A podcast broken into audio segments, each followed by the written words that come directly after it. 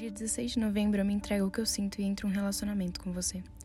Você começa a mentir para mim com muita facilidade, mas eu estou muito envolvida e relevo todas as mentiras. Ao invés de ficar brava, eu simplesmente deixo pra lá. Qual o problema de uma mentira vez e outra, né?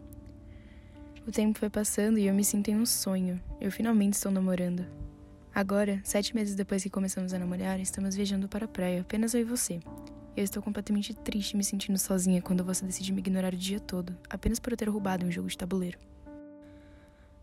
Você está me chamando de mentirosa diversas vezes e eu peço desculpas na mesma proporção. Não está certo o que eu fiz, mas precisa disso tudo? Talvez precise. Eu errei e mereço estar passando por tudo isso. Um mês depois disso, estamos em outra viagem com nossa família e amigos. Estamos indo para a Europa. Eu saio com esse dia desde que compramos a passagem meses atrás. Alguém me belisca. Mas por que você não parece estar tão empolgado quanto eu? Hoje é nosso primeiro dia aqui, e você quer se trancar no quarto e está me expulsando dele, dizendo que não está afim de olhar para minha cara. Não há motivos para tudo isso, você mesmo está me confessando. Eu quero curtir o dia, visitar os pontos turísticos e por pouco você me impede de curtir o dia também. Em meio a brigas, eu me vejo indo com o pessoal passear. Volto para o quarto horas depois e você me recebe com um silêncio ensurdecedor.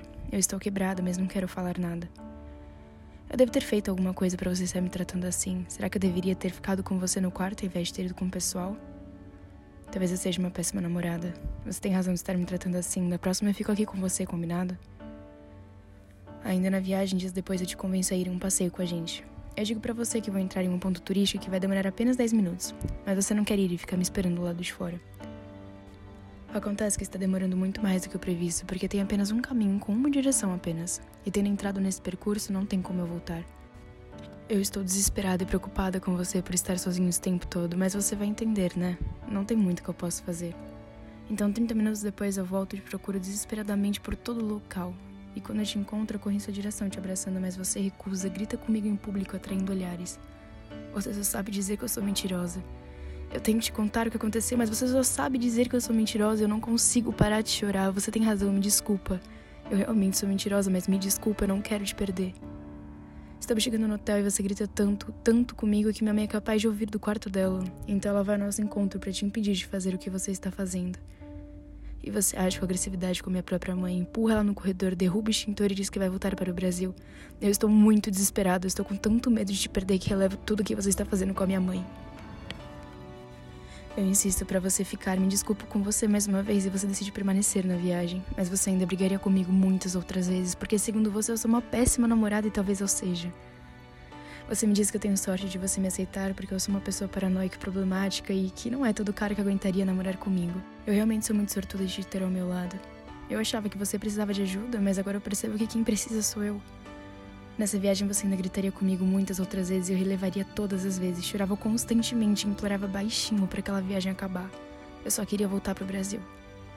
Você não me deixaria dançar em uma festa, gritaria comigo por eu te repreender por ser mal educada como uma mulher. Você me faria perder momentos incríveis apenas por você estar cansada e querer ficar no hotel. Você não gostava que eu saísse sozinha, então eu inventava milhões de desculpas para o pessoal apenas para não contar que você brigaria comigo por sair. Você brigaria comigo por estar no bar do hotel com a minha mãe, minha melhor amiga, e ficaria dias sem olhar para mim por conta disso, mas eu devo ter culpa por estar sendo tratada assim, né? Talvez eu precise reavaliar melhor meu comportamento. Acho que não sei me relacionar com as pessoas. Finalmente voltaremos da viagem e eu teria sossego, não é? Não, eu não teria. Em outra viagem você me mandaria silenciar a minha melhor amiga e gritaria comigo dizendo que se eu saísse do quarto eu não voltaria mais. Você me empurrou e de alguma forma eu caí em cima dos cacos de vidro de um copo quebrado, mas tudo bem, você estava nervoso e não estava pensando no que estava fazendo. Eu saí para ajudar a minha amiga e depois fui impedida de voltar para o quarto. Em meias lágrimas, eu implorei para você me deixar voltar, pedi para o seu amigo me ajudar e eu vi você falando coisas horríveis de mim. Eu chorei como nunca, eu me sentia quebrada, mas eu relevei, porque eu te amo, eu te amo e sempre vou te amar. Mas eu sinto que eu preciso fazer tudo o que você quer da forma que você quer. Ou então você vai brigar comigo e eu não quero isso. Então faça tudo o que você quer, mesmo que seja contra a minha essência. Eu me afastei da minha melhor amiga, me afastei da minha mãe, eu sou só sua. Eu sou só sua, e qualquer um que pudesse me tirar de você é uma pessoa ruim que não gosta de mim. Eles não estão vendo que eu estou apaixonada. Você me chama de mentirosa quando eu esqueço de pegar algo que você me pede. Você pede muito, você pede e eu faço, porque eu não aguento mais os seus gritos. Se eu não respondo suas mensagens na mesma hora, você briga comigo. Nossas conversas não existem mais, e mesmo morando na mesma casa, você me vê poucas vezes ao dia. Nem mesmo em datas comemorativas você sai do quarto. Eu parei de usar saia, regata, qualquer roupa que me deixasse exposta demais, afinal é um absurdo usar essas roupas. Eu preciso te respeitar. Parei de usar maquiagem porque você não gosta. Eu não posso mesclar com seu tio e nem com seu amigo. Eu nem posso usar shorts de pijama quando seu amigo vem. Ou então você briga comigo. Eu não posso ter amigos homens e nem seguir homens em rede social. Você checa o meu histórico do celular todas as noites. No ano novo, meu pai brigou com você pela forma como você falava comigo e você o respondeu de forma grossa. Ele é meu pai, você não entende isso?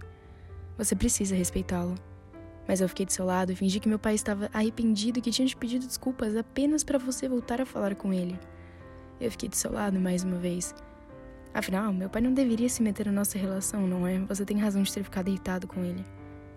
Com o tempo você parou de falar com a minha mãe, você se afastou de mim para se trancar no quarto e muitas vezes para falar com outras meninas. Talvez eu não seja o suficiente para você, e por isso você procura o que falta em mim e outras pessoas. Eu não sou tão bonita. Eu sou paranoica, a culpa é minha. No dia do meu aniversário você ficou trancado no quarto e no seu próprio aniversário você também não se mostrou presente. Nossos aniversários de namoro pararam de existir, apenas pedíamos comida e fingíamos comer juntos. Eu estou me quebrando cada vez mais. Você apenas está comigo na hora de dormir ou então para me chamar para fazer algo para você. Você constantemente me chama para que eu peça dinheiro à sua mãe. Você me faz mentir para ela e isso me mata por dentro. Mas eu não posso recusar, então você vai ficar bravo comigo e eu não quero perder você.